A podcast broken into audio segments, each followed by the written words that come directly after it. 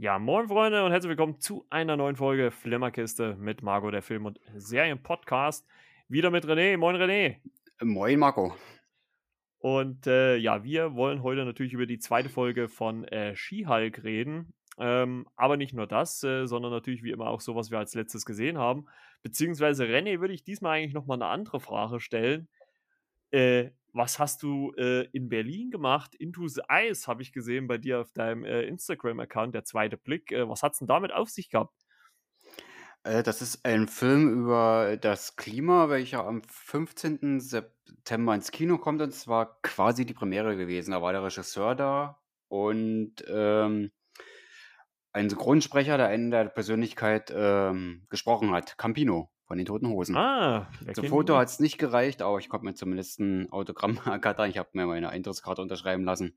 Zum Foto cool. hat es leider nicht mehr ganz gereicht, aber war mal ein kurzes Kennenlernen. Er saß zwei Reihen vor mir quasi. Aber Fotos habe ich gemacht, hast du ja gesehen bei Instagram. Da ja, war ich ja, an ja. der Fotowand ein bisschen mit dabei. Aber das eigene Foto mit ihm, das ist es leider nicht geworden.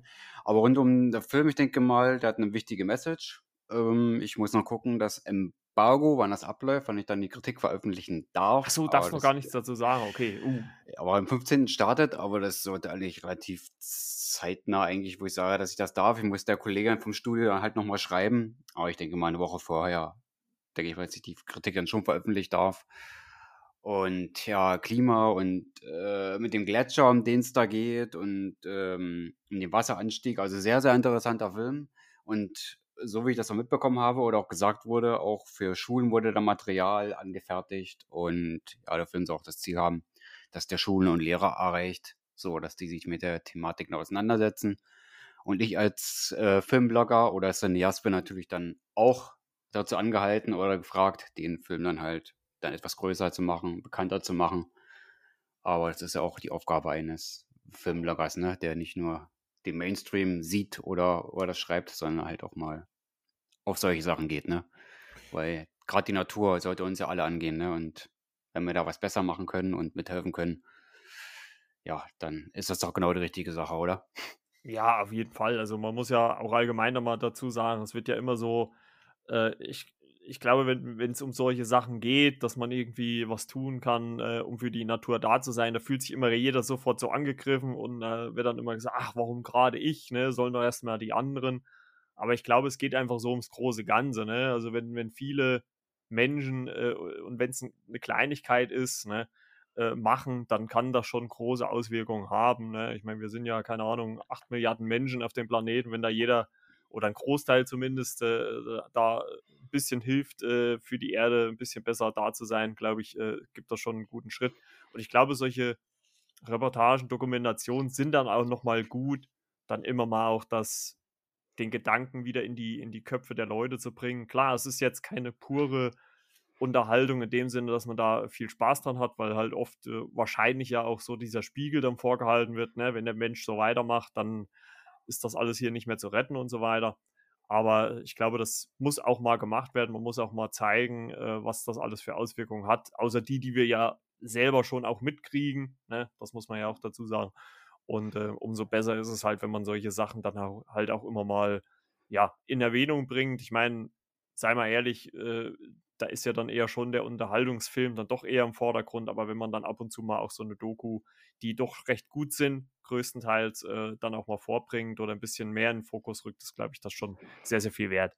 Hm, ja, den einen oder anderen Schmunzler hat der Film äh, mit drin, wo ich sage, das ist es nicht üblich oder so, das passt dann einfach ganz gut für den Moment, also mit den Vorstellungen, wo man sagt, äh, ist schon so mit leichten Humor ähm, so ein bisschen angereichert, aber jetzt nicht so, wo du sagst, die Thematik wird lächerlich gemacht oder so. Was sind einfach nur auf die Situation, auf die Forschenden sich da so mehr bezogen, wo man sagt, ach, da konnte man jetzt mal kurz lachen, was das Ganze ein bisschen aufgelockert hat. Aber wenn man mit Campi äh, Campino, oh, wo ist den Namen nicht verkehrt aussprechen, einen bekannten Namen dabei hat, denke ich mal, wird es da schon auch in Richtung der jüngeren Leute dass sie sich da vielleicht engagieren, sich noch mehr informieren, da ja Campino jetzt nicht wirklich ein Unbekannter ist. Wo ich sage, dass die Leute sich dafür mehr interessieren, ne? wenn so, so Ja, also, ein prominentes Gesicht dahinter oder davor dann sagen, sehen. also ich, ich glaube, sowas ist immer gut, wenn da, wenn da jemand äh, vorne dran steht, äh, der erstens mal natürlich hinter dem Projekt steht, aber halt auch äh, eine große Zuhörerschaft oder einfach ein großes Publikum erreicht. Ne? Äh, ich glaube, das ist schon sehr, sehr viel wert, wenn man, wenn man das vorne stehen hat, weil ansonsten würden wahrscheinlich solche Produktionen auch relativ schnell äh, in Vergessenheit geraten oder gar nicht so, ja, wie soll man das sagen, gar nicht so im Fokus stehen, dann auch des Medieninteresses natürlich. Ne? Wenn dann Campino fällt, dann, dann denkt man dann schon, oh, okay, da muss man doch mal drüber berichten. Also ist auf jeden Fall in Ordnung und äh, lohnt sich dann auch, dass äh, die Doku zu sehen, so wie ich das bei dir jetzt rausgehört ja, habe. Ohne, ohne dass du jetzt näher drauf eingehen darfst. Ist eine ne? dänische Produktion, ich gehe natürlich jetzt noch nicht mehr drauf ein, aber die lohnt auf jeden Fall und ich finde auch, dass die sich jeder angucken sollte, der dann die Möglichkeit dazu hat. Ich hoffe, dass es viele, viele Kinos dann zeigen werden. Ich werde mich dann hier natürlich auch in Cottbus stark machen, wenn es dann halt soweit ist. Wenn die ganzen Verlinkungen da sind und äh, wo ich dann sagen kann, hier, äh, guckt euch das mal an, wäre das nicht vielleicht interessant und so. Und dann werden wir sehen, was die nächsten Tage dann bringen. Da werde ich aber auch noch mit den Studios sprechen. Die, denke ich mal, sind dann gern offen für weitere Ideen, damit der Film bekannter wird. Ist auch an denen gelegen, ne? Und es ist eine dänische Produktion. Ich weiß nicht, ob ich das gerade erwähnt habe. Hast du gerade gesagt, ja. Ja, genau. Und ja, El Gore hat sich damit vor ein paar Jahren auch mal äh, damit befasst, ne? eine unbequeme Wahrheit. Dann hat er noch eine Fortsetzung gebracht, eine noch unbequemere Wahrheit, ist auch noch gar nicht mal so lange her. Aber wenn wir jetzt natürlich Campino dort mit drin haben. Mal gucken, ob er sich noch weiter darauf engagiert hat, was er noch äh, dahingehend startet oder starten wird. Da bin ich mal gespannt. Wir werden es beobachten. Aktuell ist er gut mit seiner Band noch auf Tournee bis Anfang nächsten Monats und dann mal gucken, ob er da auch noch die Werbetrommel dann für den Film rühren wird. Da bin ich mal gespannt. Ja, also guckt auf jeden Fall rein. Äh, 15.09. da kann man sich auch gut merken. Also gerade ich kann mir das nämlich gut merken, denn an dem Tag habe ich nämlich Geburtstag. Oh. äh, ist das relativ gut im Gedächtnis jetzt abgespeichert. Also äh, haltet euch den mal im Hinterkopf und ich denke mal, äh, ich werde es mir mal notieren, dass wir da auch vielleicht in der Woche, wenn wir da rauskommen als Podcast, vielleicht dann auch nochmal darauf hinweisen. Und vielleicht, weiß ich nicht, können wir ja dann auch, äh, wenn ich den dann gesehen habe, dann nochmal vielleicht kurz auch drüber sprechen, was denn so inhaltlich dann noch dabei war. Da können wir ja vielleicht eine kurze Shots-Folge mal machen und die vielleicht gesondert dann noch rausbringen. Ist, glaube ich, auch nicht verkehrt. Jo, gerne, gerne. Jo, ähm, bei mir lag jetzt filmtechnisch gar nicht viel weiter an, deswegen habe ich da jetzt, äh, stand jetzt erstmal nichts weiter beizutragen. Deswegen würde ich relativ zügig ähm, zu den News rüberflippen. Ähm, ja, die Woche war wieder ein bisschen was los. Und äh, ja, bei DC, äh, beziehungsweise Warner, ist momentan sehr, sehr viel los.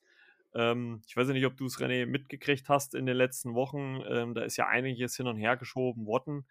Unter anderem wurde jetzt äh, der ja fast schon fertige Batgirl-Film gecancelt. Der sollte eigentlich auf HBO Max äh, herauskommen. Äh, ist jetzt komplett äh, in die Tonne gelande, äh, gewandert. Also wird gar nicht mehr veröffentlicht, weder auf Streaming noch sonst wo. Ähm, ich habe jetzt die Woche noch gelesen, dass sie wohl einmalig eine Aufführung machen für alle Beteiligten am Film.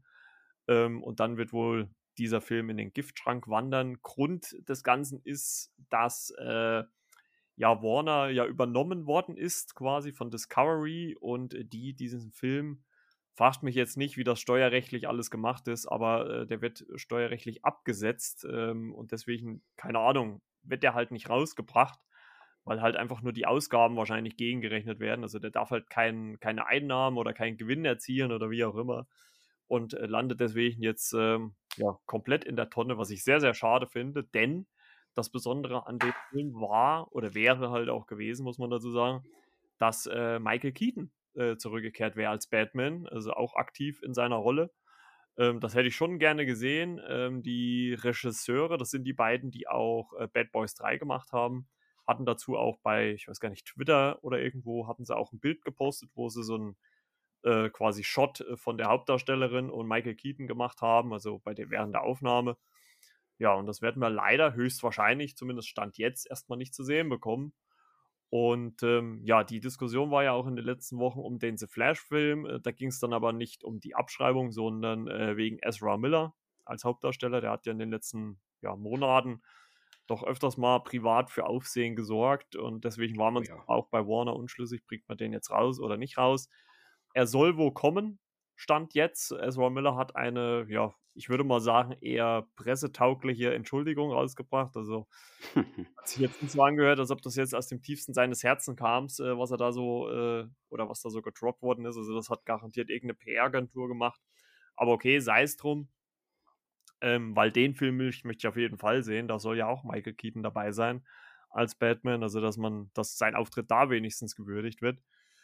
Und ja, wenn wir bei DC bleiben, äh, geht es auch weiter, denn die verschieben weiterhin auch ihre Filme. Ähm, ja, Shazam 2, Fury of the Gods, wird verschoben von Dezember auf März 23, weil ja höchstwahrscheinlich wieder mal einer der erfolgreichsten Filme aller Zeiten da eventuell rauskommen könnte, nämlich Avatar 2 kommt ja noch im Dezember.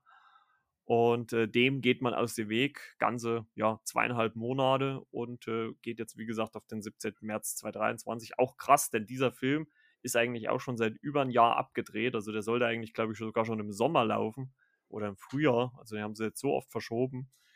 Und im Zuge dessen wurde auch Aquaman and äh, The Lost Kingdom ebenfalls verschoben, nämlich auf den 25.12.2023, also auch nochmal eine ganze Ecke nach hinten, glaube ich, nochmal fast ein halbes Jahr. Uiuiui. Also, ja, schiebt sich alles vor sich hin da bei Warner. Äh, irgendwie hat man auch so das Gefühl, dass die Ausrichtung da auch nicht ganz so sinnig ist, was da so gemacht wird. Ähm, aber ist, glaube ich, auch schwierig, wenn da an der Chefetage immer wieder andere Leute sitzen, die immer wieder andere Vorstellungen haben. Also da ist äh, turbulent was los, würde ich so behaupten. Hm, ja, da gibt's ja oder gab's ja schon immer Geränke, ne? Auch mit dem Snyderverse, ja, nein und äh, vielleicht doch und ihr kriegt noch diesen Film und wir reichen das an und dann ist Schluss und so weiter. Aber weiß, vielleicht wird das ja dann sogar noch ein Thema. Vielleicht hat das sogar ein gutes. Ja, man weiß es halt nicht. Also ich meine, ich finde es halt äh, auch für die äh, Darstellerin von Batgirl finde ich es halt schade, ne? Also es wäre natürlich für sie auch so, wahrscheinlich so ein ja, Karrieresprungbrett gewesen und es hat halt auch in dem Sinne für mich halt auch so ein bisschen faden Beigeschmack, ne? wenn man dann, wenn man dann gesagt bekommt, ja, dass, dass der einzigste Film von DC neben Wonder Woman, der nochmal eine weibliche Hauptfigur hat, dann gerade der muss in die Tonne wandern. Also da denkt man sich dann halt auch, naja, hätte man sich dann nicht irgendwas anderes aussuchen können, sage ich hm. jetzt mal. Ne? Es hat halt so einen faden Beigeschmack. Ich meine, das wird wahrscheinlich oder hoffentlich keine ja, ich sag mal, keine äh, äh, Gründe gehabt haben, dass sie jetzt oder dass eine Frau als Hauptdarstellerin war. Aber ja, schade. Ich meine, gut, man weiß es nicht. Vielleicht kommt er ja dann doch noch auf lange Sicht irgendwann mal heraus. Ähm, er ist ja quasi eigentlich fertig, wenn er den Leuten da gezeigt wird. Aber naja, warten wir es mal ab. Wie hieß die Schauspielerin, die Batgirl gespielt äh, Leslie Grace äh, heißt die gute Dame. Leslie also ist noch Grace. eine relativ junge, auch eine relativ unbekannte Darstellerin. Also ich glaube schon, dieser Film auch wenn der ja, muss, das muss man ja auch dazu sagen, auch wenn der ja eigentlich nur auf HBO Max, also nur über Streaming rauskommen sollte, ähm, glaube ich, wäre das für sie schon ein großes äh, Sprungbrett gewesen. Aber dazu wird es jetzt, Entschuldigung, wahrscheinlich nicht kommen. Vielleicht überlegt man sich da für sie was anderes, äh, eine Entschädigung gehabt für ne? Das ist schon so ein bisschen fies, ne? Die hat da einen Film abgetreten, der nie rauskommt. Ja, also, ja gut, da wird es ja hoffentlich dann auch vertraglich irgendwas geben, wo sie dann vielleicht noch eine Entschädigung, wie du schon sagst, bekommen. Aber ich werde es auf jeden Fall beobachten und äh, werde das da so als Meldung dann natürlich im Hinterkopf behalten. Eine andere coole Meldung, wie ich finde, äh, ist, äh, dass äh, The Boys erstmal natürlich weitergeht. Die Dreharbeiten zur vierten Staffel haben gestartet ähm, und wir haben jemand Neues mit dabei. Jeffrey Dean Morgan aus äh, The Walking Dead wird in der vierten Staffel mit dabei sein. Da freue ich mich ziemlich, weil ich den Schauspieler eigentlich richtig cool finde und dass der auch rein so vom Typ, finde ich, so relativ gut in The Boys reinpasst, neben Carl Urban und auch äh, allen anderen. Jack Ray, der da mit dabei ist, unter anderem, finde ich, glaube ich, ist er eine gute Ergänzung. Jetzt auch nach äh, aus der dritten Staffel Jensen Eccles aus Supernatural, der mit dabei ist. Also holen die sich auch immer mehr andere Serienveteranen, sage ich jetzt mal, mit ins Boot. Also finde ich ganz cool. Äh, Rolle ist noch unbekannt, aber ich denke mal, das wird dann über die Laufe der Dreharbeit bestimmt angekündigt. Ist das Wollte ich der, der Hauptdarsteller von The Walking Dead, der dann in der vierten Staffel mitwirkt?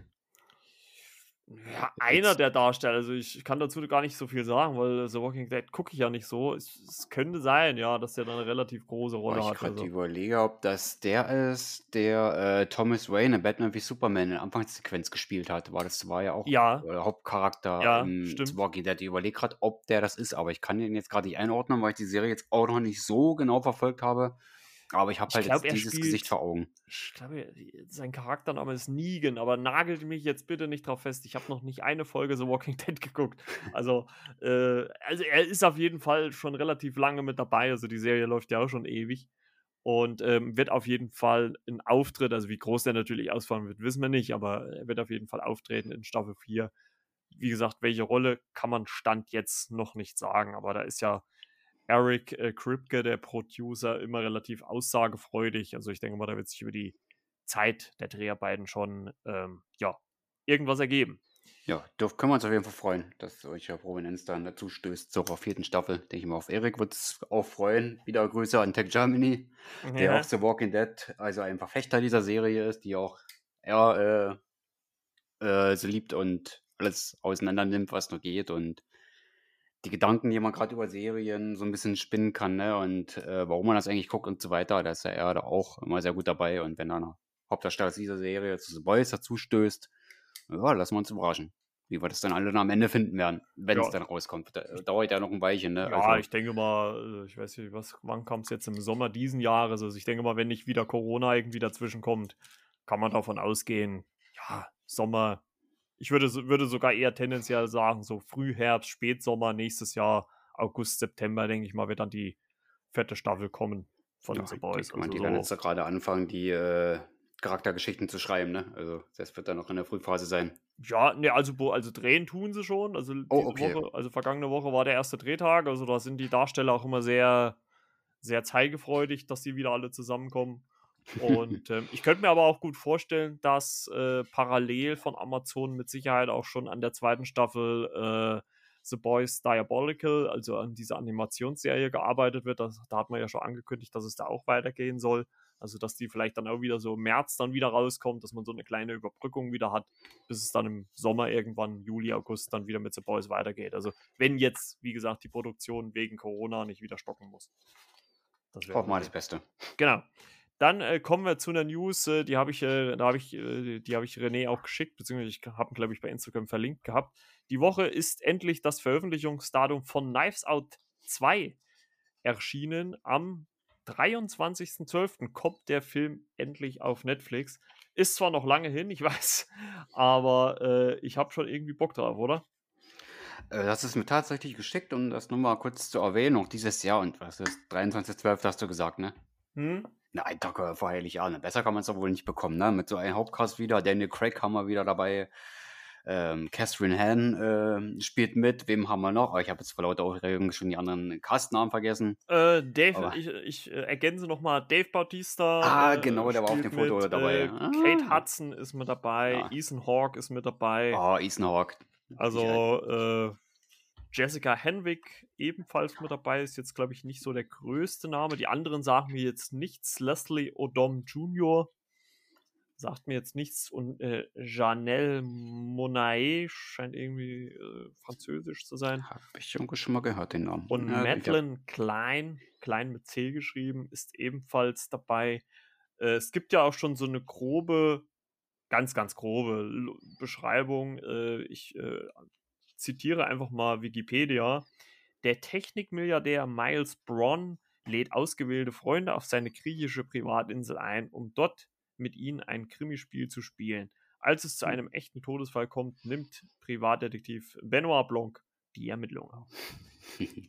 ja, also das ist ganz grob natürlich. Also äh, ich, ich hoffe und ich gehe auch mal ganz stark davon aus, dass wir nicht viel äh, mehr davor erwarten äh, sollten an äh, News. Also äh, ich, da möchte ich auch gar nicht mehr so viel wissen, weil das Rätseln, das war eigentlich gerade bei Knives Out ja das, das Spannende. Ne?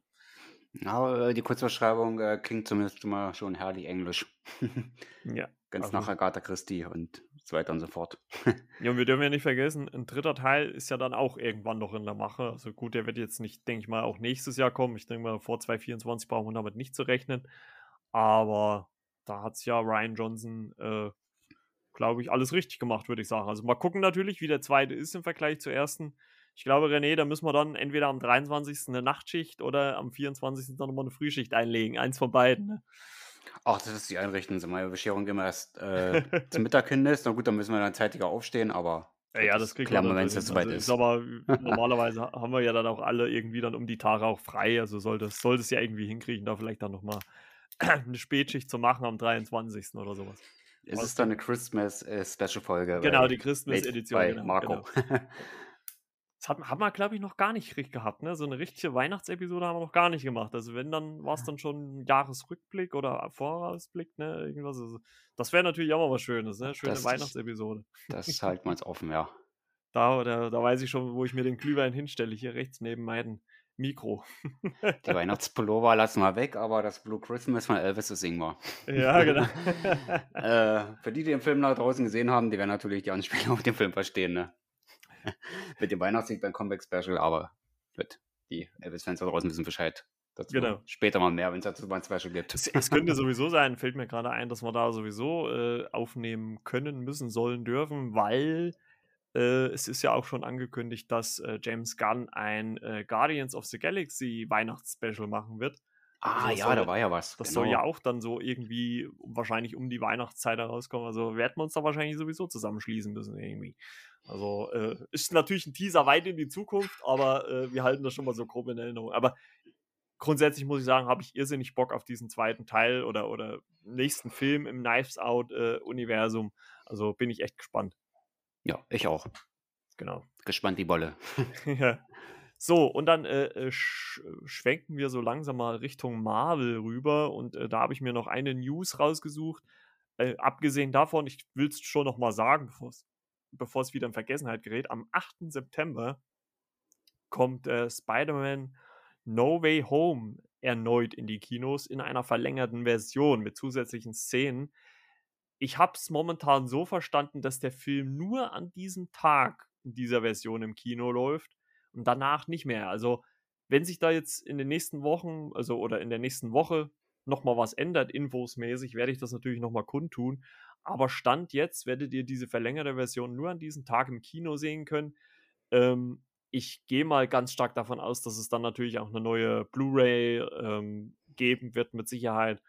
Aber Stand jetzt, wenn ihr den Film im Kino gucken wollt, nur am 8. September in ausgewählten Kinos. Ich glaube noch nicht mal, dass er überall läuft.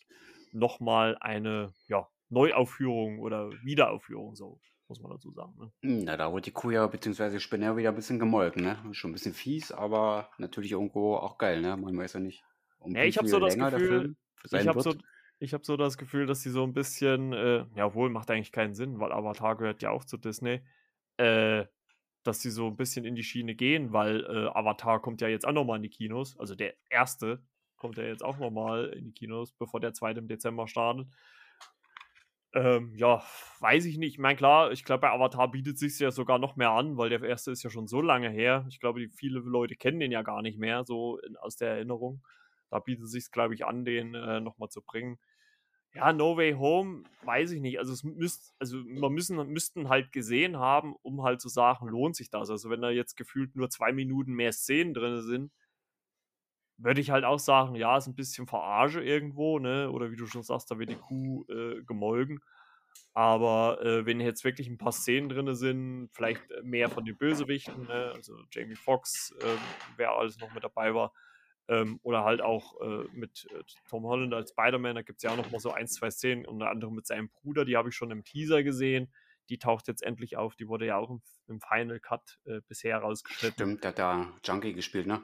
Ja, und ähm, ja, es muss sich halt lohnen. Also, wenn da jetzt irgendwie nur gefühlt zwei Minuten mehr zusätzliche Szenen drin sind, da denke ich mir, ja, gut, das ist Verarsche, aber na, schauen wir mal an. Also, ich werde es wahrscheinlich eh nicht schaffen, also wenn der wirklich nur am 8. läuft, da nochmal ins Kino zu gehen. Aber ähm, ja, mal gucken. Also, ich bin mal gespannt, ob es äh, von euch da draußen Feedback gibt, was das angeht. Also, ich gehe auch mal stark davon aus, dass der nach relativ zeitnah danach dann auch zum Laien oder äh, so bei Amazon verfügbar ist. Also ich glaube nicht, dass der jetzt noch mal wochenlang im Kino dann läuft. Gehe ich mal Ja, stark davon aus.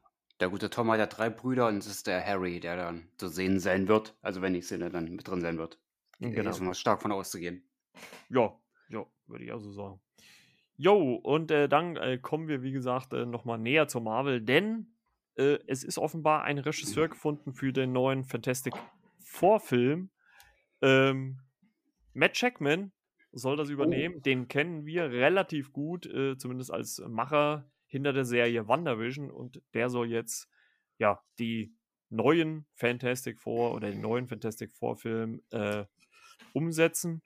Finde ich eine gute Wahl, weil gerade äh, WandaVision hat, glaube ich, äh, ja schon gezeigt, dass der gute Mann dann schon was drauf hat. Also dem traue ich da schon zu. Und bleibt ja natürlich dann letzten Endes auch in der Marvel- bzw. Disney-Familie. Also es ändert sich ja jetzt so viel nicht für den guten Mann. Und äh, der soll das Ganze jetzt umsetzen. Ich glaube, einen genauen Kinostart gibt es ja noch nicht. Ne? Ich glaube, 2024 bin ich der Meinung, stand da auf der letzten Veröffentlichung von Marvel. Also ist noch alles ein bisschen hin. Äh, wer weiß, was sich bis dahin wieder tut. Aber äh, ich finde es eine gute Wahl, eine solide Wahl. Ich hätte jetzt auch nicht gewusst, wie man da jetzt anderweitig äh, ja, bringen sollte. Deswegen glaube ich, so als Regisseur, Macher dahinter ist das, glaube ich, eine ganz gute ja. Möglichkeit. Kontinuität kann nicht schaden und da er auch noch relativ jung ist, sage ich, ja, auf jeden Fall. Genau. Also so viel dazu. Wie gesagt, ich habe jetzt nicht allzu viel weiter gesehen, deswegen sage ich jetzt äh, dazu nichts. Vielleicht dann nächste Woche wieder ein bisschen mehr. Dann kommen wir erstmal zum äh, ersten, vielleicht etwas, äh, ja, äh, kleineren äh, Superfilm. Äh, ist jetzt noch nicht She-Hulk, das kommt gleich danach. Wir haben geguckt auf Amazon Prime, der ist nämlich jetzt am 26. August gestartet. Samaritan mit, mit Sylvester Stallone in der Hauptrolle als gealterter Superheld Nemesis. Und äh, es geht quasi darum, dass ein äh, Junge äh, ein 13-jähriger Junge äh, herausfindet, dass äh, ein totgeglaubter Held aus der Vergangenheit noch lebt, äh, in Verkörperung, wie gesagt, von Sylvester Stallone, Nemesis. Und der muss eines Tages quasi ja, seinem Gegenüber, Nemesis, gegenüberdrehen und da kommt es dann zum Kampf. Ja, Sylvester Stallone äh, als Superheld. René, wie fandst du denn das Ganze? Äh, dass Sylvester Stallone mal so eine Rolle schlüpft, äh, an sich vom Konzept her fand ich das erstmal so gut, also weil ich davon gehört und gelesen habe. Habe den Film auch direkt angesehen. Ja, ist jetzt nicht, vielleicht nicht der perfekte Superheldenfilm, weil es gibt, äh, also man kann immer auf Romino meckern, aber jetzt Sylvester Stallone mal in so eine Rolle zu sehen, doch fand ich schon sehr, sehr interessant und auch mal spannend. Und was man dazu sagen muss, ist, es war quasi, weil ich einen Superheldenfilm sagen, ne? dass die ja. Rolle von Sylvester Stallone eigentlich so relativ äh, ruhig und äh, so bodenständig mehr oder weniger angelegt ist. Ne? Also das war mal spannend, sowas mal zu sehen.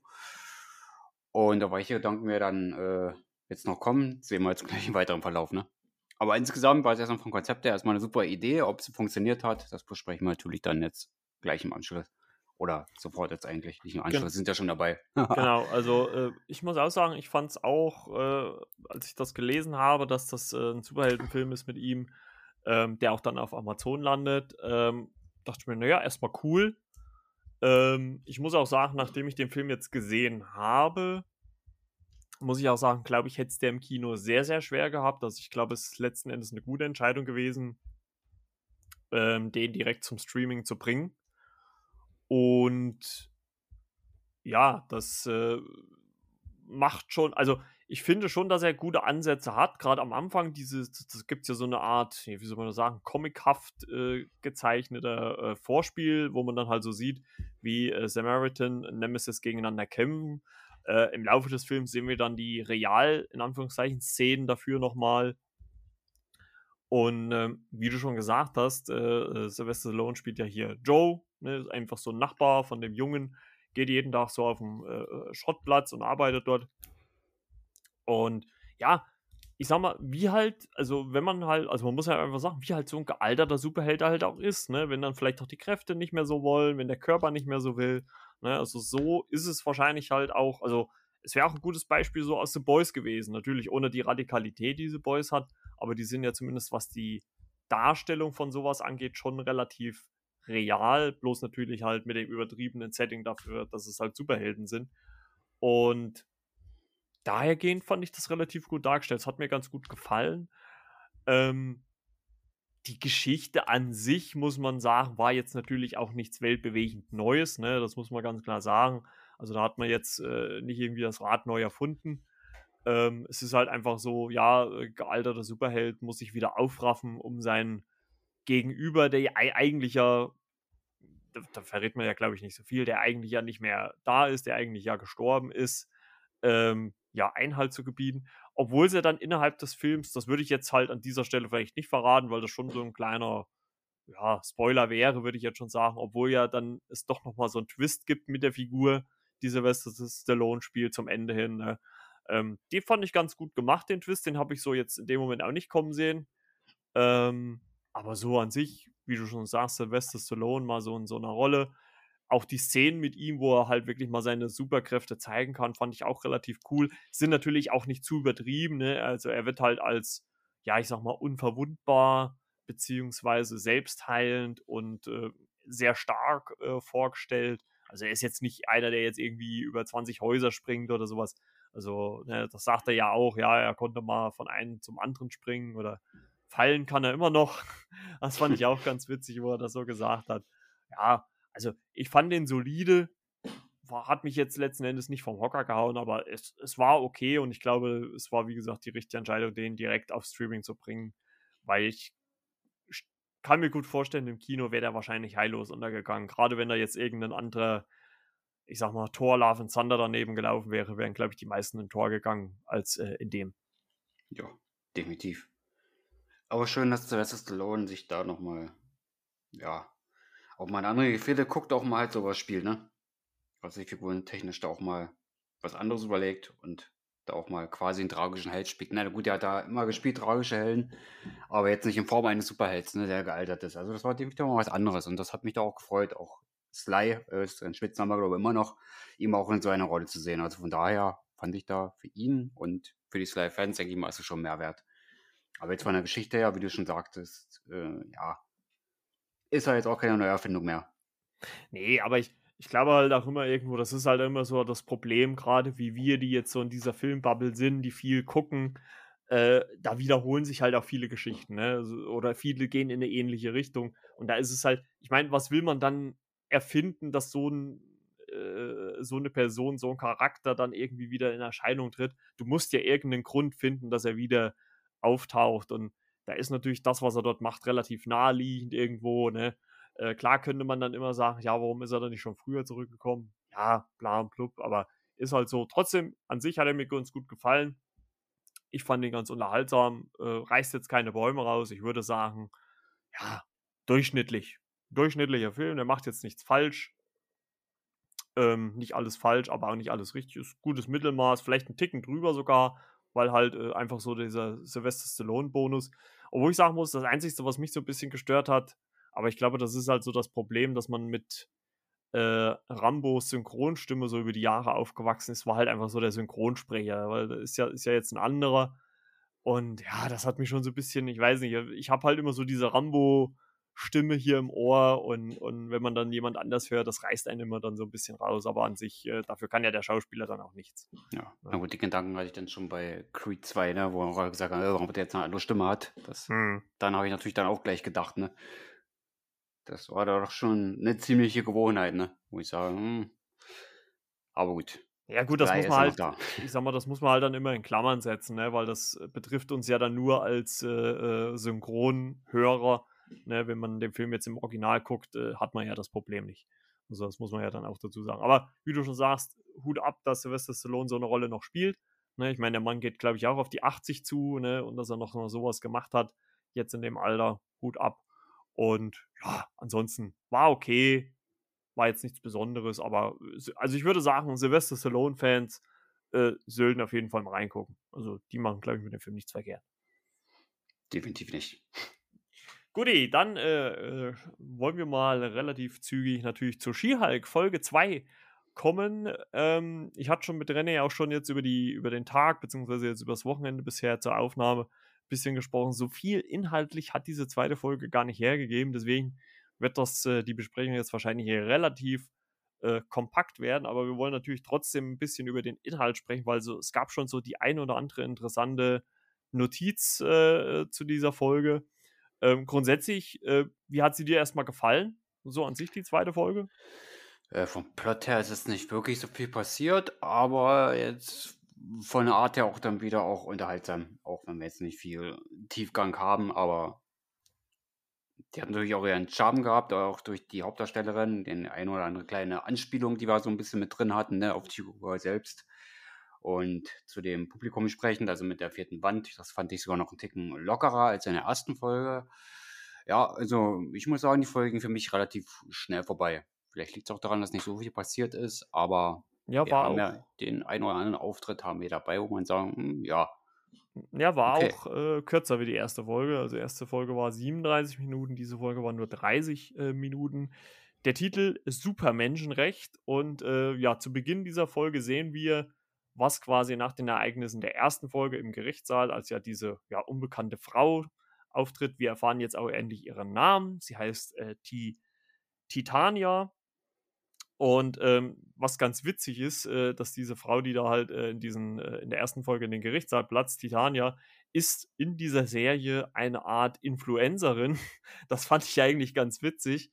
Und äh, dass die eigentlich ausgebüxt ist, also sie wollte ihrem Verfahren fliehen und ist deswegen ja dann in den Prozess von äh, Jennifer Walters, also unserer Serie, unserer Hauptfigur, eingedrungen und die musste sie ja dann als She-Hulk quasi ja stoppen. Und ähm, das fand ich eigentlich ganz witzig, dass sie dann halt äh, in den Nachrichten, ja, sie ist eine, eine äh, Influencerin mit äh, Kräften und so weiter und so fort. Fand ich ganz witzig eingearbeitet. Und ähm, wir sehen, wie gesagt, am Anfang der Episode so verschiedene News, äh, ja, Seiten beziehungsweise Nachrichtensendungen, die dann so erzählen, was halt so passiert ist. Und wie dann auch Jennifer Walters zu ihren Namen kommt. Denn ein Reporter sagt dann letzten Endes äh, She-Hulk zu ihr. Und der Name scheint sich dann relativ schnell ja bei den Leuten, bei den Fans, wenn man so will, festzusetzen, denn sie wird ja dann überall mit ja, She-Hulk dann auch angesprochen, ne? Ja, was sie aber nicht so unbedingt erquickend findet, ne? Ja, nicht nur sie, auch ihr äh, Vorgesetzter, denn ähm, was wir noch gar nicht, glaube ich, so großartig thematisiert hatten in der ersten Folge, Jennifer Walters ist nämlich äh, äh, stellvertretende äh, Staatsanwältin und äh, wird aufgrund äh, des Vorfalls im Gerichtssaal, also sich ja eigentlich nur zur Wehr setzt, beziehungsweise die Leute dort rettet, als äh, äh, äh, trotzdem ihres äh, Jobs enthoben und wird gefeuert. Und äh, ja, das muss sie halt dann über sich ergehen lassen. Äh, ja, hat mir auch ein bisschen in dem Moment leid getan, äh, muss man auch ganz ehrlich sagen. Ne? Sie sagt ja dann noch selber, ja, ähm, ich muss, äh, äh ich, habe hier die Leute gerettet, ne? Ansonsten hier wäre das äh, fahrlässige Körperverletzung gewesen und so weiter. Und ja, fand ich schon ein bisschen schade. Ähm, cool war, dass ihre Assistentin dann immer noch zu ihr gehalten hat, natürlich. Also die stand ja oder steht ja vollends hinter ihr. Ne? Und ähm, wir kommen ja dann auch relativ schnell zu einer Szene, wo eigentlich gar nicht so das, was sie so macht, so interessant ist, sondern das, was sie auf ihrem Laptop liest. Denn zusammen mit ihrer Assistentin zu Hause, ne, äh, guckt sie ja am Laptop nach neuen Stellen. Also wir sehen ja dann so eine, so eine Collage quasi als äh, verschiedene Vorstellungsgespräche und man sieht so im Hintergrund, wie sich quasi das Büro rein optisch immer so verschlechtert. Erst so nie nachher neu und dann nimmt es immer mehr ab und äh, selbst halt so in der billigsten Kanzlei bekommt sie halt keinen Platz mehr. Ja, fand ich halt auch relativ witzig äh, oder amüsant zumindest eingearbeitet. Und ähm, als wir sie dann zu Hause mit ihrer Assistentin sehen, wie sie nach neuen Stellen sucht, äh, gibt es einen Shot auf ihren Laptop und der ist nämlich ganz interessant, nämlich nicht der Job an sich, den sie so sucht, sondern äh, zwei Artikel, die rechts daneben stehen. Äh, ich habe mir das mal notiert. Es gibt nämlich äh, einen eine Schlagzeile, wo kommt diese riesige Statue her, die aus dem Wasser ragt? Und das ist eine Anspu äh, Anspielung auf äh, The Eternals. Da gab es ja dieses Riesenwesen, was quasi aus der Erde so rausgebrochen ist. Und äh, das wird dort in einem Newsartikel erwähnt. Ähm, ist halt so eine Verbindung zu dem Eternals-Film. Ich glaube auch jetzt mittlerweile erstmal so die erste etwas deutlichere noch einmal. Ne? Bisher wurde ja der Eternals dann doch relativ außen vor gelassen aus dem weiteren Marvel-Film, ne, was das angeht. Und ähm, fand ich ganz interessant. Aber noch interessanter war natürlich die Meldung, die noch darüber stand. Äh, ich lese sie auch mal kurz vor. Äh, Mann mit Metallklängen kämpft in einer Bar, ist die Newsmeldung.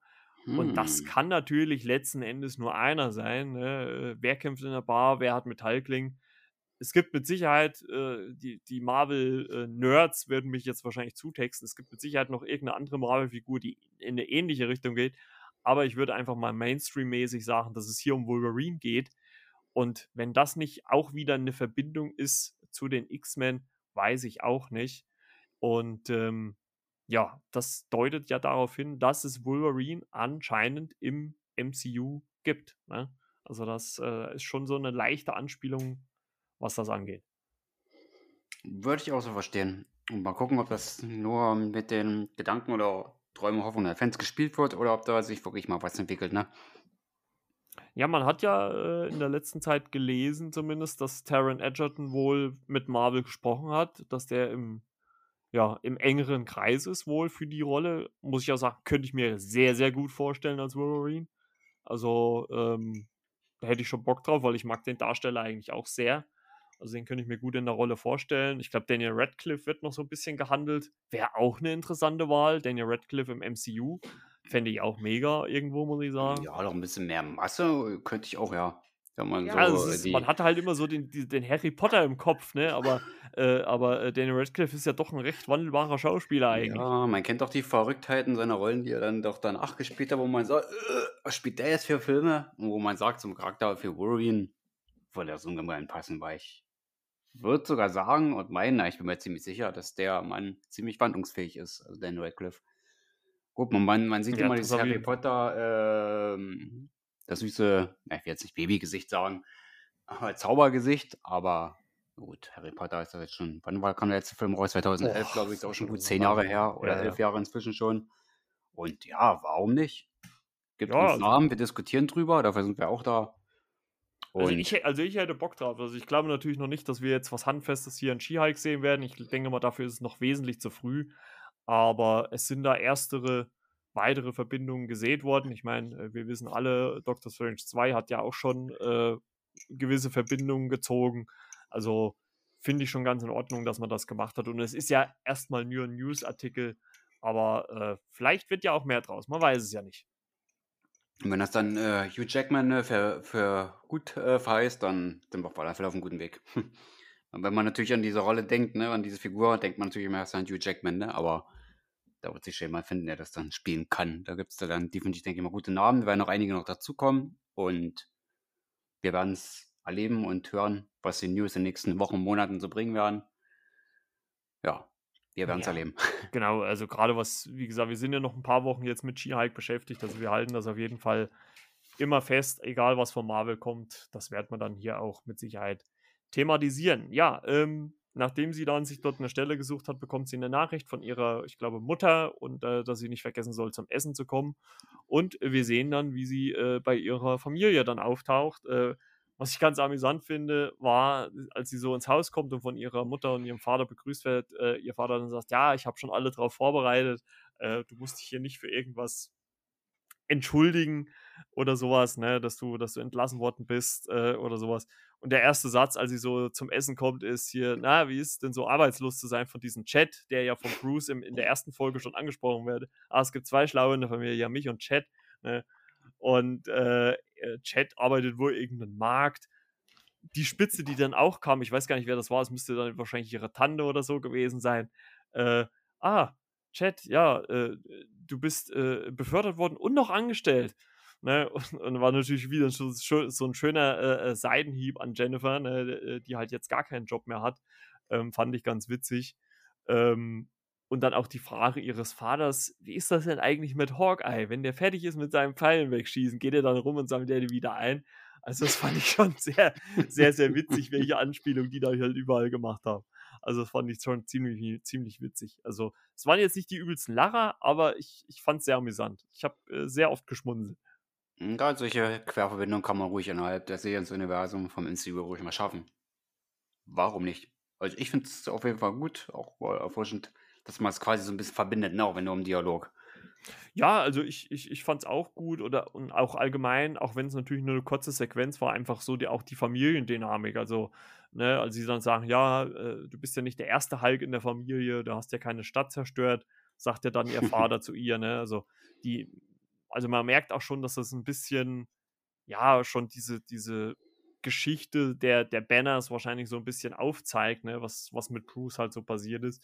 Also ich fand das auch sehr, sehr gut eingearbeitet. Natürlich auf eine, ja, schon lustige Art irgendwo, ne? Also man hat es jetzt nicht zu ernst genommen, aber ähm, trotzdem gut in die Serie eingefügt. Also es hat mir schon ziemlich viel Spaß gemacht. Wer weiß, was uns da in den nächsten sieben Folgen noch erwarten werden. So mal so, so kleinen Querverweise, in, so im Dialog. Mal gucken, was sie uns da noch so alles bringen werden. Genau, und ähm, ja, nach diesem Abend äh, muss äh, Jennifer dann auch erst nochmal in eine Bar und muss erstmal was trinken, weil das hat sie alles fertig gemacht und bekommt äh, dort ein Angebot von Holloway und das ist genau diese Person, gegen die sie ja nicht verloren hat den Prozess in der ersten Folge, sondern halt unterbrochen wurde und deswegen den Prozess verloren hat. Und genau dieser spricht sie nämlich an und äh, bietet äh, Jennifer einen ja, Job an in seiner Kanzlei, weil sie dort jetzt eine neue Abteilung gemacht haben für Superheldenrecht und die soll sie bekleiden. Und äh, sie zögert natürlich nicht lange und nimmt den Job an. Wirkt natürlich im ersten Moment ein bisschen äh, komisch, ne, dass die Partei, gegen die man eigentlich verloren hat, einen dann einen Job anbietet, aber trotzdem eigentlich an sich äh, für sie ein schöner Moment. Ja, und wir sehen dann, wie sie ja in diese ja, Kanzlei kommt, dort vorgestellt wird und Holloway ihr aber als Bedingung sagt, solange sie hier arbeiten, und diese Abteilung leiden, wollen wir, dass sie als She-Hulk quasi hier arbeiten und nicht als äh, Jennifer Walters.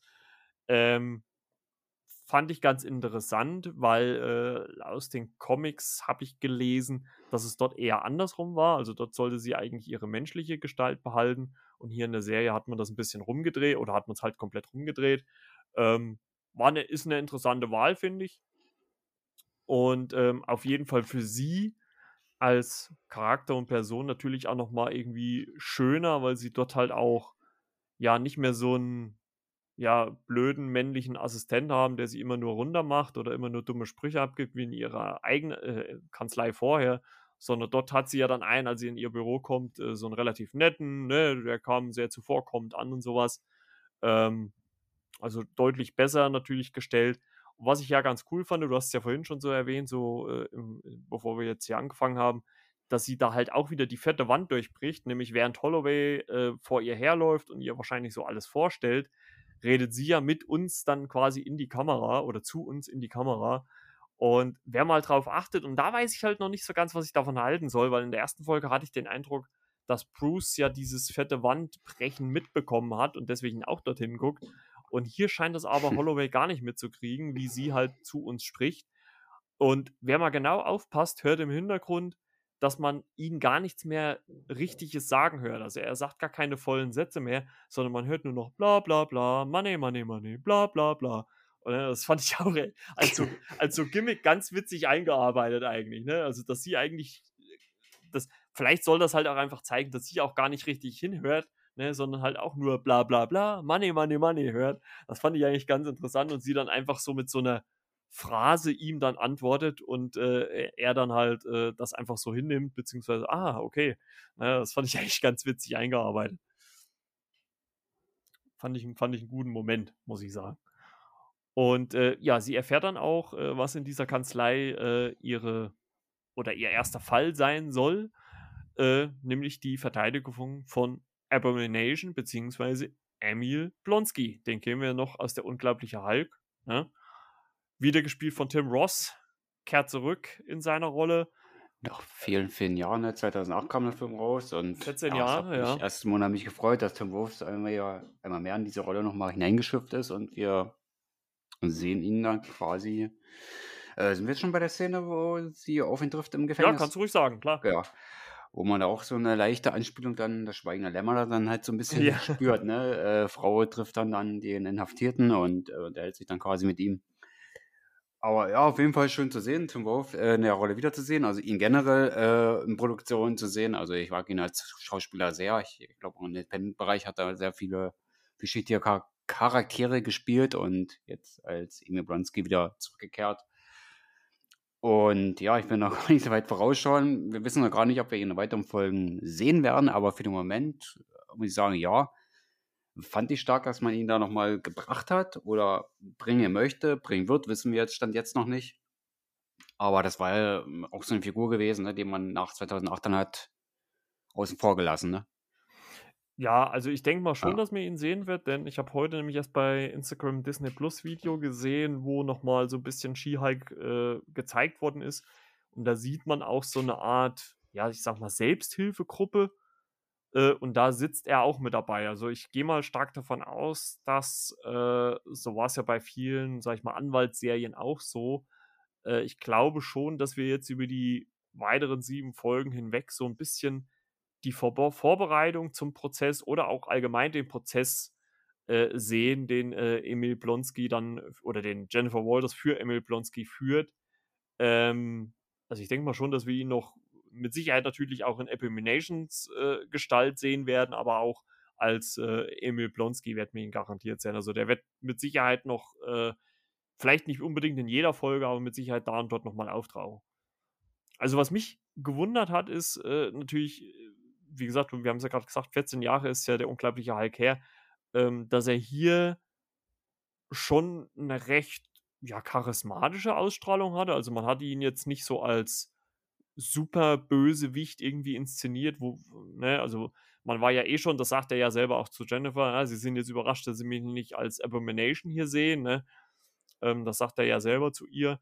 Fand ich auch ganz interessant und, äh, dann kommen wir natürlich dann gleich zu dem nächsten Punkt, dass sie natürlich dann erst mal so 'ne Art Interessenkonflikt hat, weil er natürlich derjenige war, der, äh, Bruce eigentlich umbringen wollte und, ähm, sie ja dann auch erst mal m mit Bruce telefoniert, was auch wieder, ja, 'ne sehr coole Szene in dem Moment war, zumindest wenn man dann, äh, mal 'n bisschen weiter guckt, ne?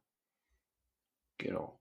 Das war ja die Szene dann, nachdem sie dort bei Blonsky war. Und da da sollte sie dann, ähm, als nicht She-Hulk rein, ne? Da sollte sie sich dann gefälligst verwandeln, ne, bevor sie da zu ihm ist, ne?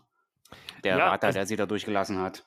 Genau, also, fand ich halt auch ganz interessant, weil, äh, man hätte ja auch davon ausgehen können, dass sie sagen: „Okay, sie verwandeln sich jetzt in Menschen und wir legen ihnen ein Gerät an, damit sie sich nicht wieder zurückverwandeln.“ Wäre ja wahrscheinlich im Marvel-Universum möglich, dass man so was hat. Aber das ist halt auch nicht, ne? Da wurde halt einfach gesagt: „Ja, bitte bitte in menschlicher Gestalt, das reicht schon“, ne? Fand ich auch ganz, äh, interessant. Und ich muss auch sagen, dass auch der Punkt oder die Punkte, die die Emil Blonsky so 'n bisschen anführt, dass er ja so 'n bisschen auch dahin getrieben worden ist, dieses Serum von der Regierung zu nehmen, ähm, auch wenn er sich dadurch dann gegen Ende, äh, ohne jetzt groß zu spoilern, natürlich, äh, bisschen zu viel davon gespritzt hat selber, ähm sagt er halt auch, ja, äh, das war halt auch so nicht alles irgendwie abgemacht. Also, ich glaube, es wird auch interessant zu sei sehen sein, wie dann der Prozess halt so läuft. Also, es ist, glaube ich, auch noch mal 'ne ganz interessante Sache, wenn der dann halt wirklich geführt wird. Und, ähm, Jennifer kontaktiert dann, äh, wie gesagt, Bruce, äh, wie ich's letzte Woche schon vermutet habe, dass er jetzt nicht zwangsläufig in jeder Folge so präsent ist, ähm, aber immer mal auftauchen wird. Das hat man hier gemacht. Sie er wird über Telefonanruf dazugeholt. Und, äh, wir sehen halt quasi, wie Jennifer mit Bruce spricht und, äh, sie ihm sagt, ja, dass sie da halt Bedenken hat wegen ne, oder dass sie halt, äh, seine ja, sein Ja möchte, obwohl sie letzten Endes ja den Fall schon angenommen hat. Das, äh, klärt sich ja dann in dem Gespräch auf. Und, ähm, was ich in dem Moment ganz witzig finde, ist war, äh, dass Bruce oder der oder Hulk halt quasi sagt: „Ja, ne, ne, es ist okay. Mittlerweile bin ich ein ganz anderer.“ Und genau in dem Moment, äh, äh, schaltet die Kamera dann zu Jennifer und sie guckt zu uns in die Kamera und sagt: „Ach ja.“ Und das ist natürlich dann auch wieder 'ne Anspielung darauf, dass in der Unglaubliche Hulk noch jemand anders den Hulk gespielt hat, nämlich Edward Norton. Und, äh, danach ja dann, äh, Mark Ruffalo die Rolle übernommen hat, äh, fand ich auch wieder ganz witzig, dass man das jetzt mal im MCU selber auch noch mal so 'n bisschen referenziert hat. Das fand ich ganz cool gemacht eigentlich. Ja, sich selbst mal so 'n bisschen auf die, äh, Schippe nehmen, ne? So 'n bisschen mit Vergangenheit so 'n bisschen gespielt, wo ich sage auch: „Warum nicht?“ Man kann's ja mit reinbringen, wenn sich's anbietet, ne? Genau. Und, ähm, ja, als sie dann, äh, das, äh, Gespräch beenden, sagt Bruce noch zu ihr: „Ja“, äh oder Hulk noch zu ihr: „Ja, ich muss jetzt erst mal, äh, bisschen was klären.“ Und, äh, wir sehen dann, wie er auflegt. Erst mal habe ich mich dann gefragt: „Wie funktioniert das dann mit der Handyverbindung?“ Aber als er aufgelegt hat und die Kamera so von ihm weggeht, sehen wir ihn in diesem, äh, sakarischen Raumschiff sitzen oder in einem sakarischen Raumschiff sitzen, wie wir's schon in der 1. Folge kurz gesehen haben. Also, der Grund, warum die beiden 'n Autounfall bauen. Entschuldigung. Und er halt, äh, sagt: „Ja, ich muss da was erledigen“ und fliegt irgendwo im All also, wahrscheinlich nach Sakar hin. Und das wird, glaube ich, ganz interessant. Also, ich habe es ja letzte Woche schon gesagt, das könnte, äh, das könnte die äh, World War Hulk-Verfilmung äh, äh sein. Also, ich bin mal echt gespannt, also was da jetzt noch bei rauskommt. Ne? Also, da soll er ja ein Kind haben und eine Frau. Könnte ich mir gut vorstellen, dass das passt. Denn wir wissen ja aus Tor 3, dass äh, der Hulk zwei Jahre der Hulk war, ne, bevor er sich dann wieder in Bruce Banner zurückverwandelt hat. Und wer weiß, was er in den zwei Jahren alles gemacht hat, ne, was Bruce halt nicht weiß. Ne? Also äh, ist interessant. Also ich bin mal echt gespannt, wo die Serie, auf welchem Punkt dann die Serie endet, She-Hulk, wie weit man da mit Hulk geht. Also äh, ja. Man kann zumindest viele Fragen beantworten oder die Fantasie der Hulk-Fans anregen was in diesen zwei Jahren da passiert ist, dass man da nachträglich noch so ein bisschen die Figur aufwertet oder so ein bisschen mehr in die Tiefe geht, was ging aufgrund der Rechte ja nicht, dass man den mehr gibt, ne, dass er einen eigenen Film kriegt, aufgrund, weil die Rechte ja bei Universal lagen oder immer noch nie. Genau, genau, genau. Aber ich glaube gar nicht mehr so lange. Die hätten jetzt äh, dann und wann jetzt einen Film machen müssen, dass die Rechte bei dem bleiben. Aber wie gesagt, äh, es gab halt nur diesen einen Film, weil er eben halt die Rechte Universal hat und deshalb war da Mark Ruffalo auch nie in einem Solo-Film zu sehen. Ne? Genau. Schade, schade, schade. Aber kann ja, wie gesagt, jetzt noch kommen. Ich habe ja letzte Woche gesagt, äh, nächstes Jahr laufen die Rechte ab. Also durchaus ist ja möglich, dass dann Marvel dann, ja, jetzt die eigene, den eigenen Solo-Film, vielleicht sogar so als so eine Art Abschlussfilm für Mark Ruffalo, ist ja durchaus möglich, äh, ja, dann bringt. Würde auch gut passen, glaube ich. Ja, würde ich ihm auf jeden Fall gönnen. Ja, das auf jeden Fall. Auch ein Sympathieträger des MCU, des MCU-Kosmos, sage ich, mal, sag ich mal so ja, seit 2008 kann man Kosmos schon sagen. Auf jeden Fall. Ja, und Jennifer, äh, äh, und Jennifer äh, sagt dann halt quasi zu, den Fall zu übernehmen, also telefoniert dann halt mit ihrem Vorgesetzten Holloway und der sagt, ach prima, das passt ja, aber schalten Sie erstmal den Fernseher an. Und als sie, als sie den äh, Fernseher anschaltet, sieht man nur eine Nachrichtenmeldung, dass Abomination ausgebrochen ist. Ja, und äh, ja, das ist, natürlich, das ist natürlich ein super Auftakt, um irgendeinen Fall zu beginnen. Ähm, und äh, ja, was da weiter bei rauskommt, das wird man dann erst in der dritten Folge sehen. Aber fand ich wieder mal ein sehr, sehr gelungenes Ende. Ähm, unter anderem wurde auch endlich eine Szene aufgelöst, die wir ja in ähm, in Shang-Chi, ne? In Shang-Chi, ich kam jetzt nicht auf den Namen, in Shang-Chi gesehen haben, wo ja Abomination und Wong miteinander kämpfen. Also die Szene wird hier schon mal gezeigt äh, und wir wissen ja, dass Wong auch in She-Hulk auftreten wird. Also wird es da endlich diese Verbindung geben dazu. Also das wird halt endlich mal aufgelöst. Und äh, ja, ist irgendwie, ich meine, ich finde bis jetzt nicht, dass die Serie irgendwie so einen riesen Bohai macht, aber es ist halt irgendwie trotzdem eine interessante Richtung, wo die Serie sich hin entwickelt. Ich meine, man darf halt immer nicht vergessen, und das ist, glaube ich, auch das, was viele machen, die die Serie sehr scharf kritisieren, dass die Serie als äh, ja Anwaltskomödienserie ins äh, ja eingeordnet werden sollte. Also die will jetzt ja gar nicht dieses große äh, Event äh, in dem Sinne sein. Ne? Die will ja so ein bisschen diese normalen Geschichten oder diesen normalen Werdegang halt zeigen von diesen Figuren, was die halt neben diesen großen Kämpfen, die sie in ihren Avengers oder Solo-Filmen haben, äh, noch zu leisten haben. Und das zeigt halt diese Serie und das finde ich halt ganz interessant. Und äh, wie sie halt auch, wie gesagt, mit der vierten Wand brechen, die ganzen Referenzen, die sie mit einbauen, das gefällt mir einfach richtig gut. Ähm, klar, wie gesagt, ich finde immer noch andere MCU-Serien, muss ich ganz ehrlich sagen, besser. Also gerade Wanda und Loki äh, ist da für mich dann wesentlich weiter vorne. Aber She-Hulk ist einfach auf eine charmante Art unterhaltsam und ich bin echt gespannt, wie es halt weitergeht mit den einzelnen Figuren. Zumal sie ja noch nicht wirklich als Superheldin agieren möchte. Ne? Also nicht so wirklich großes Interesse daran, auch an den Namen She-Hulk will sie sich auch noch nicht gewöhnen. Und ja, da dürfen wir echt gespannt sein, wie sich der Charakter noch entwickeln wird und auch kann. Weil ich denke mal, dahingehend haben wir viel Spielraum, da wir mit neuen Folgen noch relativ gut bestückt werden oder, ähm, ja, sage ich jetzt einfach mal so, äh, was die Ausstrahlung betrifft. Das ist ja nur die einzige Serie neben WandaVision, die neun Folgen haben wird. Äh, da hat man uns eine ganze Menge zu erzählen, ne? Und wir haben noch ja, sieben Folgen. Genau, also vor allem ist es halt auch so diese Mischung, dass man natürlich einmal sie als äh, ja einfach menschliche Person hat und dann halt auch als She-Hulk und dass es halt dann auch irgendwie wichtig ist, welche Verkörperung ist gerade besser. Ne? Also ist, steht sie jetzt besser da, wenn sie mal in menschlicher Gestalt ist oder als, als She-Hulk. Also da gibt es halt auch immer Unterschiede, würde ich sagen. Und das Gute ist halt, dass sie das halt im Griff hat. Im Gegensatz zu Bruce über lange Zeit, der das ja nicht kontrollieren konnte, kann sie es ja kontrollieren. Also ähm, ist das schon mal ganz interessant. Also ich glaube, das ist halt auch wieder so eine Serie, wo man nicht diesen riesen Bombast halt einfach erwarten darf, sondern wo es halt einfach um dieses, was mache ich aus den Sachen, die mir halt gegeben sind, also jetzt äh, diesen, diesen Hulk-Ding, wie, wie komme ich damit durchs Leben? Also ich glaube, das ist halt dann eher das, was man in dieser Serie sehen muss. Ne? Also plus natürlich dann, was mit den anderen äh, Charakteren noch passiert. Also ich bin echt auf die Folge gespannt. Also ich weiß nicht, ob die jetzt schon nächste Woche oder übernächste Woche kommt. Wenn dann Emil Blonsky äh, und vielleicht noch manche andere Charaktere, weil da bietet sich ja auch an, irgendwie diverse, vielleicht auch nicht so bekannte Charaktere mit Superfähigkeiten irgendwie einzubinden und die in so eine Selbsthilfegruppe zu stecken. Also ich könnte mir das gut vorstellen, wie das eine sehr schöne, witzige Gruppe ist dann. Ähm, da bin ich dann auch immer auf die Humor- äh, oder auf die Komö Komödienelemente gespannt, die da eingebaut werden.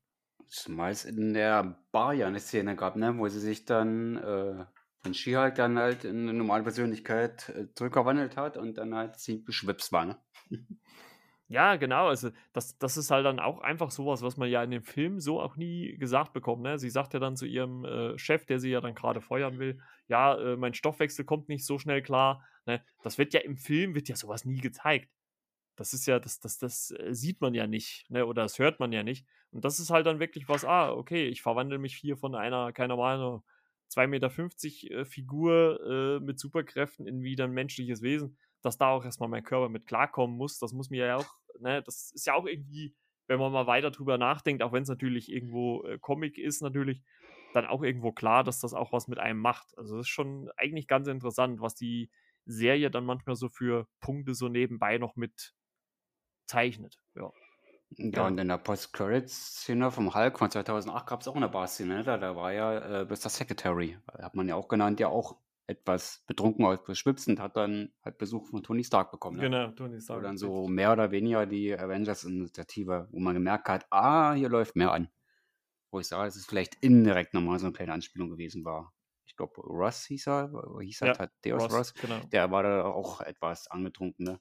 Richtig. War da halt nicht so erpicht war, was halt mit Abomination und Hulk, äh, wie halt der Ausgang einer Wahl in dem Film, dass er von den Ereignissen dann nicht ganz so angetan war und da kam halt der Tony Stark, ne? Genau. Dann hat dieser Dialog. Einige werden sich da erinnern an diese Post-Credit-Szene.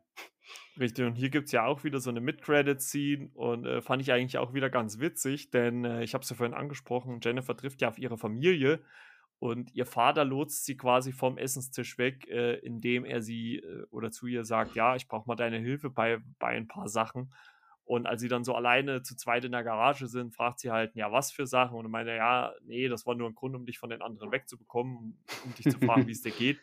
Und in der Mid-Credit-Szene sehen wir dann eigentlich quasi, was sie wahrscheinlich dann doch für ihren Vater hat tun müssen, nämlich die Wasserflaschen reintragen, das Auto hochheben, weil Chat den Rad, das Rad wechseln muss und so weiter und so fort ja, das sind natürlich alles so nichtssagende Szenen, muss man ganz klar sagen, aber fand ich wieder sehr, sehr witzig eigentlich eingearbeitet. Also es passt halt einfach. Es passt zu der Serie, es passt zu der Figur. Also äh, hat sehr viel Spaß gemacht wieder. Ja, es ist ja schon hierher im MCU gewesen. Das ist immer auch mal eine lustige Postcard-Szene dabei, hat auch in den Filmen, ne? Gerade bei Ant-Man and the Wasp, wo du die Ameise hast, die äh, mit den Trumps dann quasi unterwegs ist, da quasi spielt. Genau. Nach dem Snap, also mal so als Beispiel.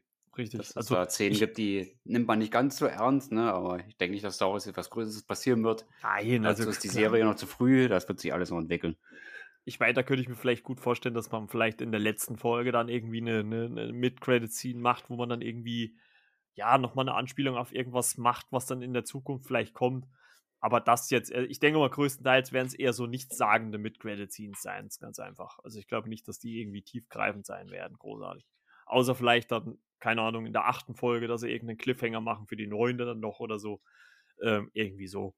Aber grundsätzlich, wie gesagt, äh, wieder mal eine recht solide Folge, auch wenn sie storymäßig jetzt nicht allzu weit fortgeschritten ist. Wie gesagt, war jetzt auch deutlich kürzer wie oder nochmal kürzer wie die erste. Ich hoffe, das äh, gibt jetzt nicht so eine Tendenz vor. Also ich hoffe schon, dass sie ja so bei 30 plus äh, von der Minutenzahl bleiben. Ne? Also 30 plus irgendwas äh, ist das schon in Ordnung aber wieder sehr unterhaltsam und ich bin gespannt, wie es nächste Woche weitergeht.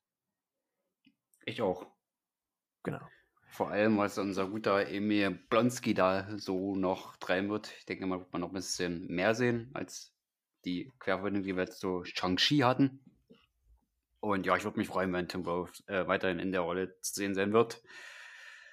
Aber ich kann mir auch nicht vorstellen, dass sie nur für die also Folge geholt haben, ne? Das wäre eine Verschwendung gewesen, ne? So einen großartigen Schauspieler. Nee, also wie gesagt, mal, also mindestens in einer Folge ist er nochmal mit dabei, weil, wie gesagt, da gab es nochmal so eine, so eine Selbsthilfegruppe, da saß er auch mit dabei. Also er muss auf jeden Fall irgendwo da nochmal mit auftreten. Also ich glaube schon, dass wir ihn nochmal ab und zu mal sehen werden. Vielleicht nicht, wie gesagt, in jeder, aber äh, gelegentlich mit Sicherheit. Mit den besten Grüßen an Steve Rogers, ne, der dann die Selbsthilfegruppen geführt hat. Ja, apropos Steve Rogers, gut, dass du das sagst. Ist dir das eigentlich aufgefallen, als äh, äh, Jennifer Walters so ihr Handy entsperrt, was sie für ein Hintergrundbild hat? Ah, ich glaube, da war was Captain America, oder? Ja, da, da, äh, es gibt ja, es gibt ja in äh, Avengers Endgame ähm, so eine Anspielung auf äh, Captain Americas Arsch. Und sie hat seinen, also quasi seine Rücksilhouette, wenn man so will, äh, als äh, Handy-Hintergrund, fand ich sehr, sehr witzig. Also es ist halt wirklich nur eine Szene, wenn, da, wenn man da nicht aufpasst, äh, ist das halt auch ganz schnell weg. Aber ich fand das sehr witzig. Ich habe es jetzt beim zweiten Mal gucken, dann noch mal, habe ich dann nochmal mehr drauf geachtet. Aber fand ich ganz lustig, dass sie halt einfach so America's Ass äh, wie man so sagt, einfach als Handy-Hintergrund hat. Fand ich ganz lustig. Ja, Hawkeye hat man so ein bisschen mit den Ant-Man-Referenzen gespielt und hier mit den Captain America-Referenzen, wo das mit dem Captain America's Po, ne, die ganzen äh, Dialoge, ne, das ging ja von Scott Lang aus, ne? Genau, genau. Also finde ich ganz amüsant, wie man so dann seine eigenen äh, Helden ja dann auch nochmal so ein bisschen auf die Schippe nimmt. Also. Das ist Amerikas A. Punkt, Punkt, Punkt. Ja. also ha haben sie wieder mal ganz gut eingearbeitet. Also, das schaffen sie halt einfach bisher ganz gut. Und ähm, auch mit der vierten Wand, sie übertreiben es nicht. Ne? Es ist, äh, äh, ist jetzt nicht so arg lastig, wie es bei Deadpool ist. Ne? Ähm, deswegen passt das schon ganz ja. gut und äh, ja. Es ist nicht überragend viel passiert und ist halt die typische Marvel-Formel, aber ist auch halt nicht langweilig, ist halt auch eine gute Unterhaltung, ne? Genau. Und wir haben halt auch mal wieder weiblichen Charakter, die sich da so ein bisschen zeigen ja, und, entwickeln und das, kann. Und das muss ich halt auch mal sagen. Also ich finde die Darstellerin äh, Tatjana Maslani ähm, wirklich echt toll in der Rolle. Also ich glaube sogar noch besser, muss ich ganz ehrlich sagen, als äh, Jennifer Walters, als äh, halt als She-Hulk bisher. Ähm, trotzdem, also ich mag die einfach. Die, die spielt das sehr schön, äh, sehr unaufgeregt, sehr locker auch, obwohl sie trotzdem dann auch eine gewisse Ernsthaftigkeit hat. Auch witzig fand ich halt einfach in dem Moment, als sie so dieses äh, neue Bürogebäude betritt. Und das ist einfach so typisch menschlich. Äh, es steht von draußen äh, äh, ziehen dran und sie drückt halt, also die Tür. Und das fand ich halt ganz witzig eigentlich, ne? Weil ich glaube, ah, we wem von uns ging das nicht schon mal so, ne? Dass man irgendwie, obwohl da ziehen stande, gedrückt hat oder andersrum, ne? Ähm, fand ich halt einmal, einfach so sympathisch.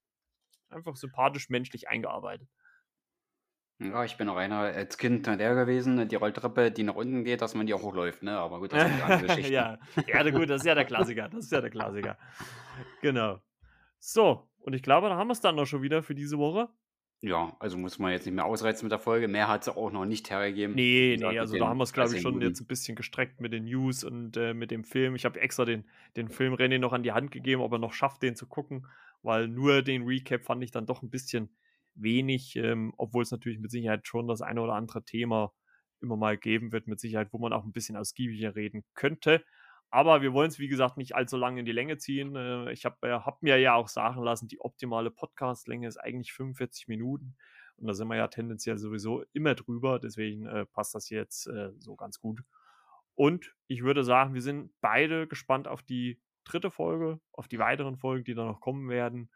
Und ja, ich kann eigentlich nur noch sagen, macht euch eine schöne Woche, genießt den Sommer noch ein bisschen. Langsam hat man ja so das Gefühl, dass der dass es doch wieder ein bisschen, ja, kühler wird, ein bisschen, ja, wechselhafter, was das Wetter angeht. Also genießt noch die schönen Tage, wenn ihr noch Ferien habt. Ich weiß gar nicht, wo noch ist. Ich denke mal, Bayern und so ist noch ein bisschen also Ferien. Brandenburg nicht mehr, da ist schon seit letztem Montag wieder Schule. Siehste, so schnell geht's. Ja, weil ein gutes Zeichen ist ja, oder ein Zeichen bei uns ist ja immer hier, wenn äh, Schuleinführung ist, die war jetzt auch am Wochenende bei einigen hier im Umkreis, dass da jetzt dann ab nächste Woche wieder voll die Schule losgeht. Und wie gesagt, hört rein in den Podcast. Äh, gerne auch die alten Folgen natürlich noch. Wir haben ja die anderen Marvel-Serien auch alle gerecapt, bis auf Miss Marvel. Da werden wir, denke ich mal, aber noch mal so eine kleine Zusammenfassung machen, wenn René die auch geguckt hat. Da werden wir noch mal zusammen drüber sprechen. Und ansonsten guckt natürlich bei Renés Blog vorbei, elversfilmkritiken.com, ganz wichtig. Der verlinkt euch dort auch die Podcast-Episoden. Also ihr findet euch nicht nur die Podcast-Episoden zu den Marvel-Recaps, sondern auch viele, viele tolle Artikel. Guckt da auf jeden Fall mal rein und lasst ein bisschen Liebe da, so wie man so Ja, sagt, muss ne? ich noch ein bisschen nachholen, weil alles, was nach Moonlight kam, muss man noch einarbeiten. Aber ich habe da schon ein bisschen was vorbereitet. Da ja, also äh, Tage Zeit. Morgen ist ja trotzdem auch noch, ja. auch noch genug da. Wanda ist da, Loki ist da. Ne, es sind so viele Serien da, die ihr auch nochmal nachholen könnt, wenn ihr die noch nicht gesehen habt. Äh, guckt da auf jeden Fall mal rein. Ich danke dir auf jeden Fall, René, dass du wieder mit am Start warst. Wir hören uns dann nächste Woche natürlich wieder, wenn wir über die dritte Folge sprechen. Und ja, mal sehen, was so jetzt in der neuen Woche alles so passiert. Und äh, wir sind gespannt, ne? Ja. Alles klar. Euch allen da draußen guten Wochenstart, beziehungsweise weiteren Wochenverlauf. Ich denke mal, die Folge kommt online. Da ist schon Montag. Richtig. Oder Montagabend, Dienstag Montag, früh, weiß Montag, ich nicht. Montag, Montag 9 Uhr. Auf jeden Fall dann eine gediegene, ruhige und äh, erfolgreiche Woche für alle, die uns genau. hören. Und für dich natürlich auch, Marco. Ja, euch da draußen auch, dir René natürlich auch. Macht euch eine schöne Woche. Bleibt uns treu. Äh, ja, bewertet den Podcast, wenn ihr mögt. Das vergesse ich immer zu sagen. Das müsste ich eigentlich echt mal am Anfang der Episoden sagen. Äh, Spotify, Apple Podcasts gerne bewerten, wenn ihr mögt. Müsst ihr nicht unbedingt, aber wenn ihr mögt, äh, würde uns das sehr, sehr freuen. Und wie gesagt, auch bei Renés Blog vorbeischauen. Link dazu findet ihr dann in den Show Notes. Euch eine schöne Woche. Und ich zitiere einfach mal mein, einer meiner Lieblingspodcasts, Baywatch Berlin. Alles Liebe, alles Gute. Danke, Ende.